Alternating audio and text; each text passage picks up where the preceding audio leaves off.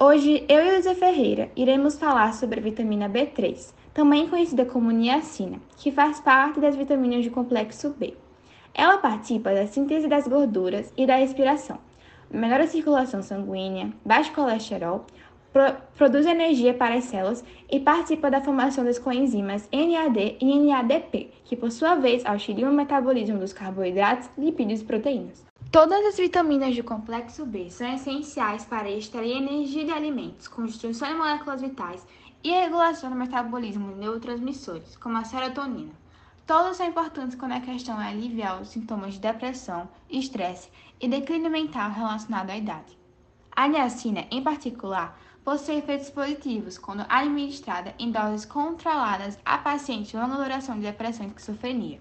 Existem suplementos naturais comprovadamente eficazes contra ansiedade, depressão e insônia.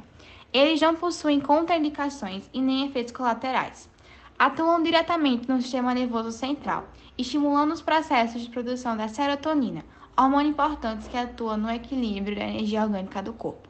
Equilíbrio humor, a disposição, falta de ânimo, o sono, taquicardia e calafrios, e outros sintomas relacionados à depressão e ansiedade. A deficiência dessa vitamina e a do triptofano, que é um aminoácido essencial que é convertido a niacina no organismo, pode causar a pelagra, mais conhecida como doença dos 3Ds: dermatite, diarreia e demência. É mais comum em alcoólatras e idosos e tem como sintomas a indigestão, anorexia, fadiga, insônia, dermatite, irritabilidade e a depressão nervosa. Em casos mais sérios, causa problemas neurológicos, como a demência, podendo levar à morte.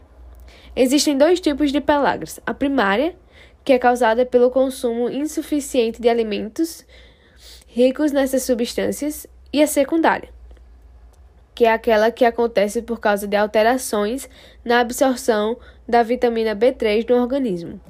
O tratamento é feito com vitaminas do complexo B, e com ingestão de alimentos ricos em niacina, como carnes magras, vísceras, aves, peixes e amendoim. O excesso também causa vários sintomas.